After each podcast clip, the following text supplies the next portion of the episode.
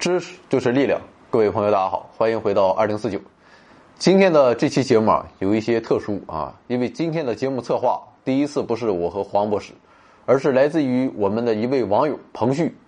彭旭同学是西南交大一名电学方面的博士，那么他给我们联系说自己想向大家分享一点人生的经验啊，提高一下知识水平。我们也希望回到二零四九能够是一个大家都来参与的节目。所以啊，今天我们就做一次这样的尝试。不过，我们还需要事先说明，由于彭旭同学的专业化水平很高啊，我们自身的知识水平啊又很有限，所以啊，我们只能尽我们最大的努力啊，尽可能的去呈现出彭旭同学的内容，其中啊也难免会有些错误和烧脑，如果出现，还望大家海涵。那么好了，言归正传，我们现在就开始。今天的话题啊，要从我们。回到二零四九第一季特斯拉的致命魔术里，这里面所介绍的史诗级的撕逼大战开始。那么，虽然当时历史选择了交流电，不过这并不代表直流电就进入了垃圾堆。我们今天啊，就来为直流电证明啊，给大家介绍一下熟悉却又陌生的直流电。那么，要讲直流电，首先啊，我们就需要了解它的速递交流电。我们知道。交流电的优势非常明显啊，容易实现升降压，整个交流电系统发展成熟，可靠性高。虽然电网中出现过各种各样的事故啊，也会有各种各样的原因导致你家小区停电，但目前为止，交流供电技术仍然是最可靠、性价比最高的供电技术。但是与直流电相比，交流电存在的问题也是非常明显的。首先就是输电损耗啊。大家也许要问了，当年直流电被毙了，不就是因为损耗大吗？啊，是的，一百多年前，交流电可以顺利的通过升压传输来减少线路的损耗，而直流电它却表示臣妾做不到。但是现在啊，我们直流电也能够升到和交流电一样的电压等级，那么这就使得两者在同样的量级 PK，那么交流电的问题就来了，长距离交流电输送当中。电线线路与大地形成的等效电容和等效电感会对输电造成阻碍，也就是电工常说的感抗和容抗，而直流电它则不会。那么，由于现在交流输电采用的是三相啊，也就是三线制输电方式。那么，所谓的三相电，大家可以理解成有三根相互独立的火线，那么火线上的电流。各自发生相同频率的周期性变化，它们互相之间相差三分之一个周期，而直流输电则使用两线制，所以理论上说，传输相同的功率，直流输电只需要交流输电所需材料的一半多，并且当导体中有交流电或者交变电磁场时，会导致啊导体内部的电流分布不均匀。电流集中在导体的皮肤部分，也就是说，电流集中在导体外表的薄层。那么，越靠近导体表面，电流密度就越大，导线内部实际上的电流就比较小。结果就使得导体的电阻增加，使它的损耗功率也增加。那么这一现象被称作极肤现象。这种现象的存在啊，也导致了交流电在输电当中输电线材料的增加。那么第二就是。交流电的控制较为复杂，这一点不难想象。我们通常所理解的交流电，一般都指的是正弦波。那么所谓的正弦波，是指电流随着时间的变化啊，正好呈现出正弦曲线的变化规律。那么交流发电机里发出的电就是正弦交流电。不过在实际上，我们所使用的交流电啊，并不来自于某一个发电机啊，而是由无数个发电机同时汇入电网所产生的，所以啊，我们从电网中取的电并不是完美的正弦电。那么幸好交流电它还是周期的，于是啊，大家拿出了高数里面无数人问候过全家无数遍的傅立叶变换。那么利用这种数学上的方法，把非正弦周期信号分解为无数个不同频率的正弦电。所以啊，要想调节交流电，将变得十分复杂。而变压器在大功率尺度下是难以调节的，所以啊，调节控制电力系统最好的办法就是调节负荷。那么通俗一点说，就是拉闸限电。另外，由于变压器只能变压，不能调频调向，也就是波的波峰和波谷的位置，所以啊，在电力系统当中，交流电控制在既要做到安全可靠，又要做到精确控制上是非常困难的。那么这个问题啊，将直接带来新能源并网等这些较为复杂的问题。那么我们会在后面部分进行详细的讲解。第三点是电能质量问题。我们最熟悉的用电负荷是电阻。根据欧姆定律，电流等于电压比电阻。那么通过电阻的电流将是和电压频率相位一致的。可是除了电热毯、空调等利用电阻加热的家电外，也存在有除电阻外其他类型的负载。那么这就是电感或者电容。我们中学物理学过啊，电感通直流阻交流，电容阻直流通交流。它们在正弦交流电中产生的电流超前或滞后于电压，那么这就造成了交流电路中电流的变化与电压变化不一致。由于电感电容产生的电流不会做功，而且会拉低电压，所以啊，这种不一致会对电力系统运行造成不良影响。那么最简单的解决方法也不难，因为电容和电感的作用是可以相互抵消的，所以啊，功率因素补偿最简单的方法就是缺什么补什么。系统中电流电感性过多就补电容，电容性过多就补电感。可是啊，这还是最基本的电能质量问题。另外一个比较麻烦的问题啊，是大家用电的情况是随机的，民用电是单向的。那么电厂送来的电是三相的，所以啊，我们一般来说用的只是一项电，也就是说，虽然在大量随机面前，三相电的每一项用电是均衡的，但在每一个瞬间用电量它是不平衡的。那么这也就造成了三项交流电力系统当中不平衡的问题。那么这时候，如果三项电中其中某一项电用电过多，我们是不能为了让三相平衡。直接让其他两项消耗自己的用电，来达到一碗水端平的目的，因为这样做太浪费了啊，完全不符合科学发展观。但这还不是最复杂的电能质量问题。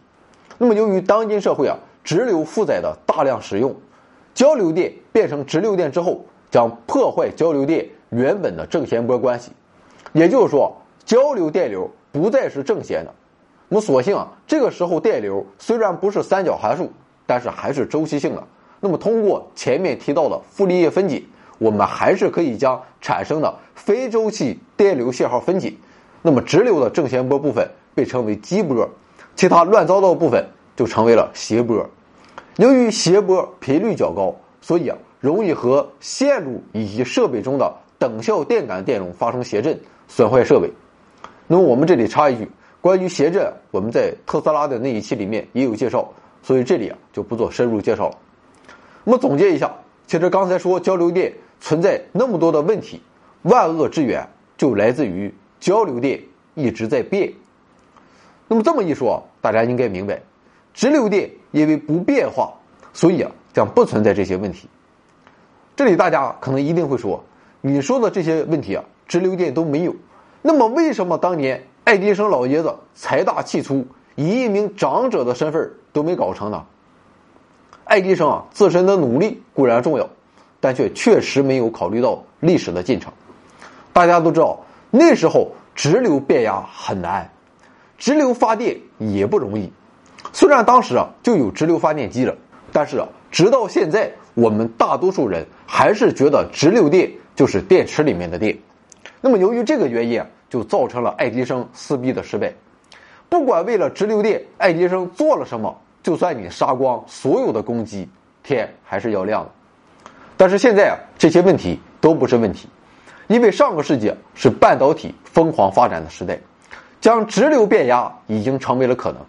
那么说到半导体的发展，大家一定想到的是电子产品的发展，而今天和话题相关的是半导体科技树上一棵不太显眼的大汉啊，叫功率半导体技术。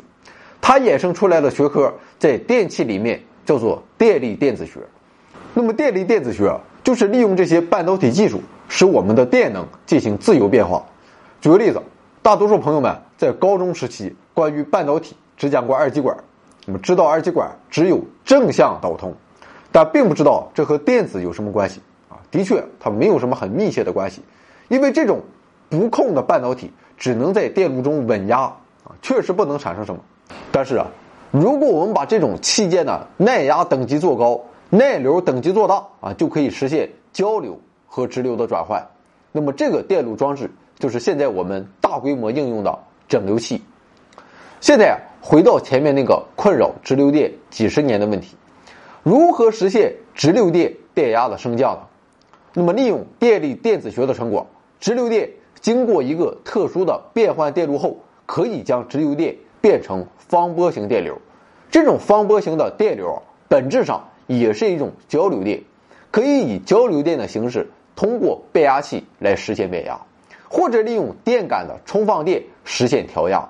那么，当这些方波被调压之后，可以利用刚才说的整流器再重新变回直流，以此啊来实现直流电电压的变化。那么，这种装置叫做直直变换器，也叫做 DC-DC 变换器。直直变换器啊，其实早已经进入了我们的生活中。我们手机的充电器里面就有这个东西。家里的交流电先经过整流器把二百二十伏变成直流，再把直流。变成你手机需要的电压。那么现在啊，我们回头看上述两种变换器，不知道大家是否有一点同情爱迪生了呢？因为啊，这么复杂的东西，在当时啊是根本不可能被发明出来的。爱迪生撕逼失败也就不奇怪了。可能有人会说，就算有了这两件东西，你不还是从交流电取电吗？是啊，那要不是现在供电制式是交流电，我们也不至于这么干。如果是直流供电啊，我们就可以直接就不用整流器了。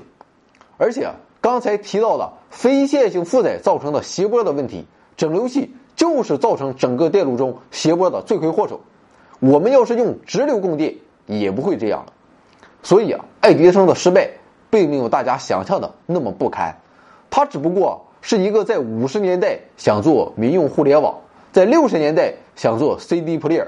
在七十年代想做笔记本电脑，八十年代他想做智能手机，九十年代他想做支付宝的人。人啊，自我奋斗固然重要，当然也要考虑到历史的进程。不过今天，我们要谈直流电的逆袭，各种数码产品我们是无法绕过的。正是由于现在世界各种数码产品的应用越来越多，我们本期节目才有了大谈直流电逆袭的资本。可以说，我们现在正处于一个数码时代，身边被海量的数码产品所包围啊，包括电脑、手机、iPad、数字电视、路由器等很多一天中没有就让我们活不下去的东西。数码产品的第一要务啊，就是要处理数字信息，而这些数字信息啊，就隐藏在电流的变化中。由于最开始啊，人类大规模使用电啊，是采用交流电，所以啊，人类最早使用。变化的电流来传递信息，通过改变交流电的振幅和频率的变化，从而实现信息的传递。那么这种电信号被称为模拟电信号。不过，由于交流电自身时刻处于变化的状态，并且难以对其幅值、相位、频率进行调节，在发生畸变后啊，信息发生变化较大，所以啊，信号的加载与读取会有一定的困难，从而限制了应用。而直流电经过电路变换为方波电流后，电路中将只会出现通电和不通电两种状态。我们可以将这两种状态分别表示为一和零，那么这样就可以传播信息了。虽然每一次开关只能传递一和零这两种信息，但外界干扰只要不会让高电平和低电平反向啊，基本就不会出现信息丢失。所以啊，这种信号传递方式被称作数字电信号。那么，数字电信号席卷了上个世纪的后半叶，并且一直延续到现在。而我们现在知道，只要一和零传递信号够快，同时传递一和零信号的通道够多，那么利用一和零这种处理方式是完全能够满足数字时代的要求的。所以啊，数字时代的来临也和直流电技术密不可分。也许上述的这些设备啊，让你还是对直流电嗤之以鼻。并认为数码设备虽然重要，但它以及它携带的整流器仍然只是整个交流电系统下面的一个附庸。可是啊你的能量超乎你的想象，直流电其实还是有更大的作用的。那么对于一个设备来说，在启动的时候，控制系统它一定要最先启动。当然了，控制系统它进行的是数据处理，用的是直流电，但控制系统是能够控制主电路启动的。也就是说，控制系统必须要在确认所有状态都 OK 的情况下才能开电。那么问题就来了，没有电，控制系统就不能启动；但控制系统不启动，就不可能来电啊！这就成了先有鸡还是先有蛋的问题。在家用设备当中，由于电网供电相对稳定啊，家用设备啊一般又不会太贵，同时啊系统又比较简单，可以通过许多硬件加装保护等措施，那么设备都会直接上电，那么为控制系统来供电，控制系统再进行状态确认，比如我们的电视机、电冰箱，虽然其内部也有需要直流电的数字信号，但是我们直接插上市电就能工作，但如果设备很贵，并且非常重要。而且运行环境较为恶劣的，没有人会有胆子先上电。可是不上电，控制系统如何帮你检测设备目前的状态呢？那么这时候我们就需要一个蓄电池，它负责在设备启动之前打开控制系统，让控制系统开始工作。那么在设备正常主电路接入后，这个蓄电池再开始充电，等待下一次出现鸡生蛋的问题时候再站出来。但是我们这里还是要说明一下。信号的产生和传递虽然不是交流电的拿手好戏，可这些事儿并非只有直流电才可以做。比如说光就可以，的确光可以做得到，并且在信号传递方面，光的性能是优于电的。光信号不会像电信号那样经过远距离的输送后发生衰减，同时啊也不会像电信号那样容易受到干扰。所以啊，我们的网络和电视都使用光纤来传输信号。在很多电气设备里面，电信号需要经过电变成光，再变成电信号。那么人类为什么还在拼命的做集成电路，而不是集成光路呢？因为光信号无法像电信号那样容易被传导和控制。当然，还有一个更简单的原因，因为光的产生和接收还是需要用电来驱动。所以啊，直流电在当今世界中扮演着不可或缺的角色。不过，虽然直流电以及相关连带的数字电信号在现如今的数码时代占据了如此重要的位置，但是这些影响还只是停留在弱电领域。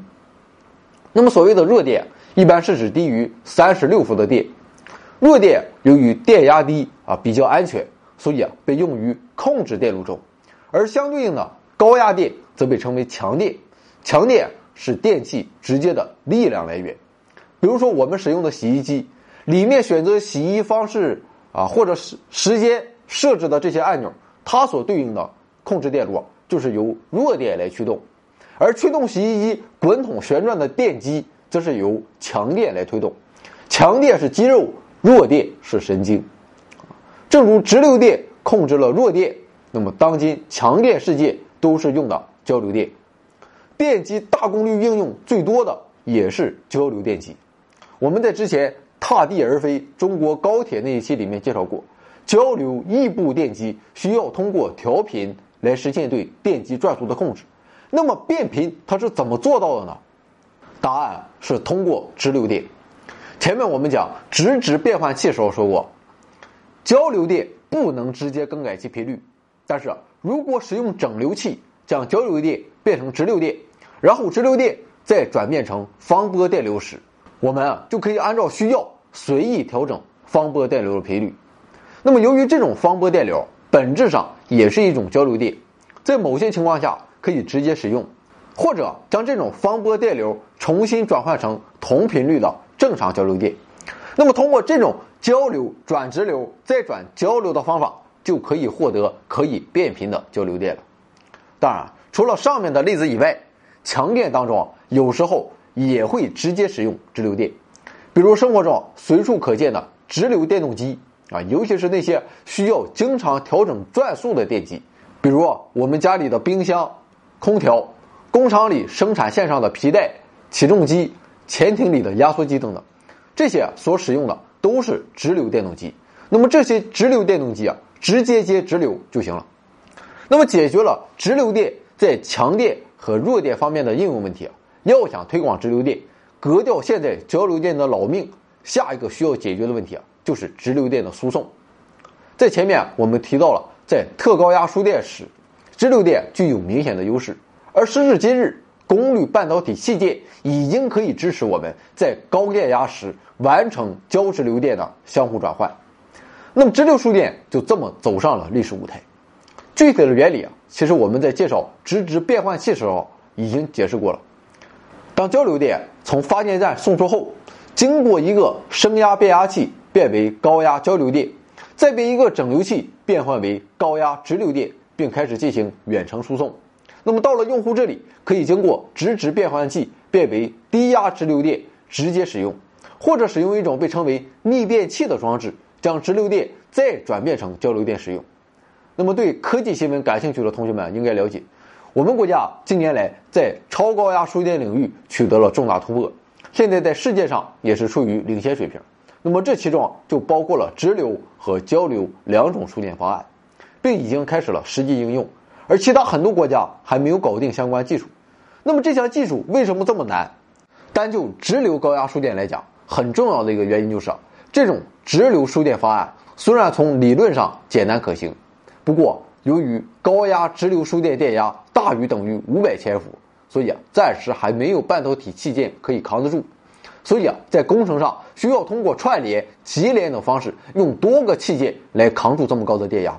而这种方式啊，无疑会大幅度增加整个系统的复杂程度。那么，整个系统怎么安排，就是一门学问了。经过前面的这些介绍，直流电看似已经基本解决了弱电应用、强电应用以及输电的问题。好像人类啊，它整个交流电系统都可以被直流电攻破了。不过，交流电还保有最后的一块根据地，同时啊，也是交流电的出生地，这就是交流发电。其实啊，直流发电技术大家是最不陌生的，只需要换一个叫法，大家就会顿悟，这就是新能源发电。当然了，并非新能源发出的所有电都是直流电，但是我们所熟悉的风电、太阳能发电都是直流电。那么在这里啊，还需要多扯几句。风电那么大的叶片转动，一看就是产生交流电。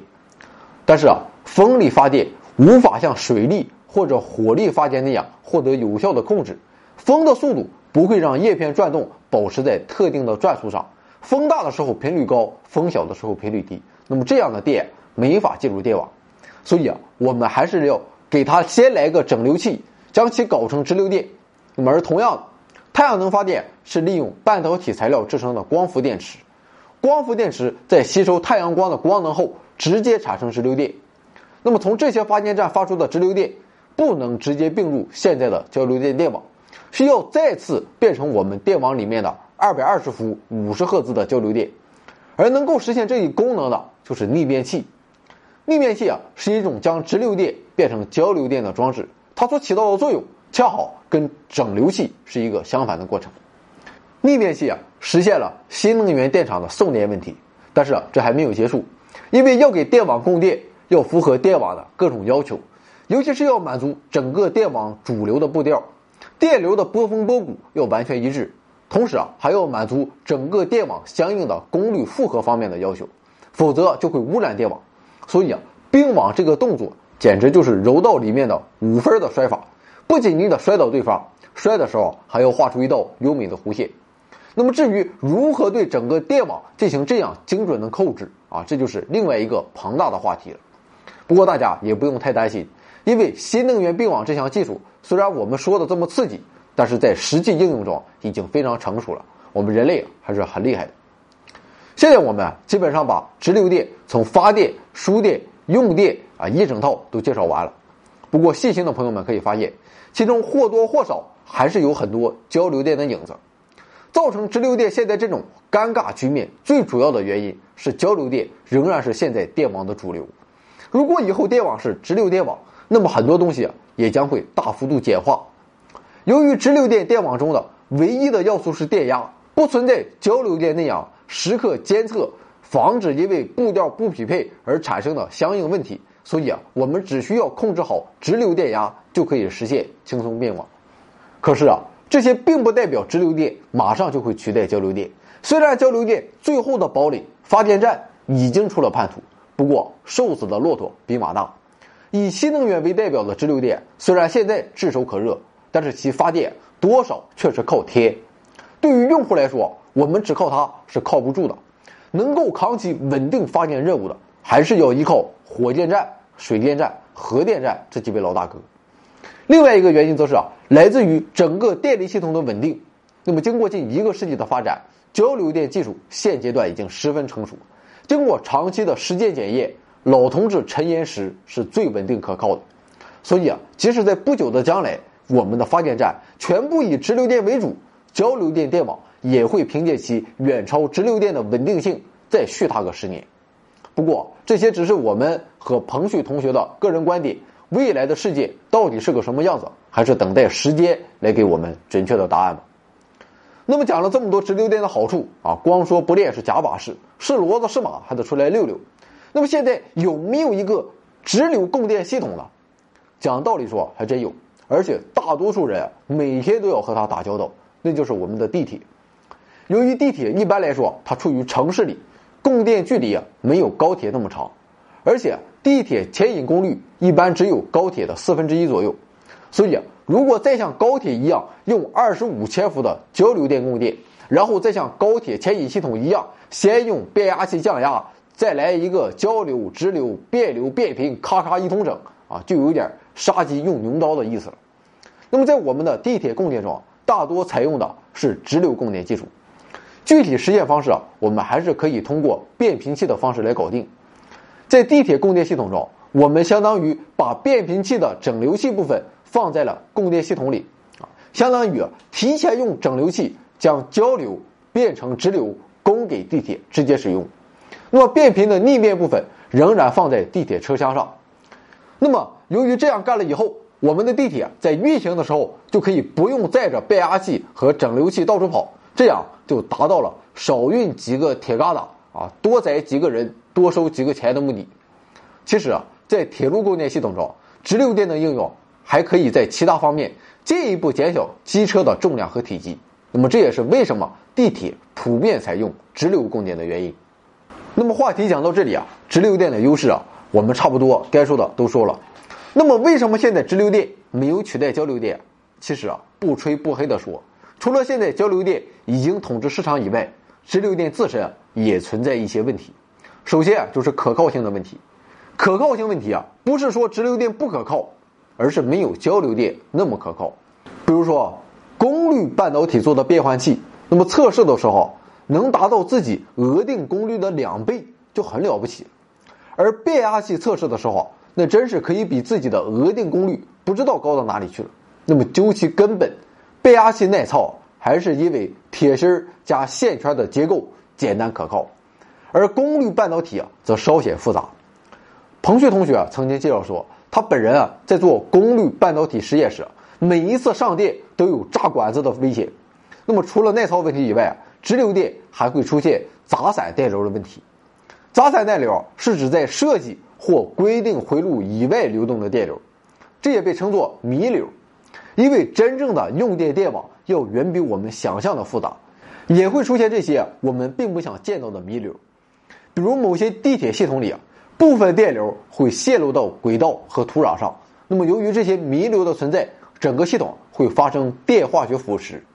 不过我们相信，随着人类技术的不断发展，未来这些问题与困难都会逐渐被人类解决与突破。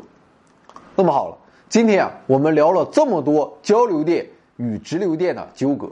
不过我们并不是要今天就来一个盖棺定论。从而论证直流电和交流电到底哪个好，爱迪生和特斯拉谁更牛逼？其实啊，做这期节目，我们只是想让大家重新认识直流电，并没有任何要分出高下的意思。爱迪生啊，同张海迪、贝多芬一起作为高中议论文的三巨头。那么这些年，由于怀念重新审视特斯拉思潮的异军突起，王八蛋老板爱迪生啊，没少被黑。不过这里啊，多少有些替当年自己作文水平捉急的因素。不论他人品如何，爱迪生啊在直流电中的贡献，现在依然值得我们尊敬。此一时，彼一时。现在直流电的逆袭同样也不意味着要去否定特斯拉。或许在未来，直流电的应用会越来越广泛，但特斯拉的贡献也同样需要被肯定，因为他在那个年代里用铁芯和线圈这种简单的东西给了人类光明，也让现在的老百姓用得起电。我们现在的文明不是某一项单个的技术所能赋予的，那些隐藏在电波、硬盘、磁带之中的故事，那些灯光下的温存、荧幕前的感动，那些传奇和咏叹。因为直流电和交流电的合作，我们才有了拥有的可能。交流电和直流电都很美丽。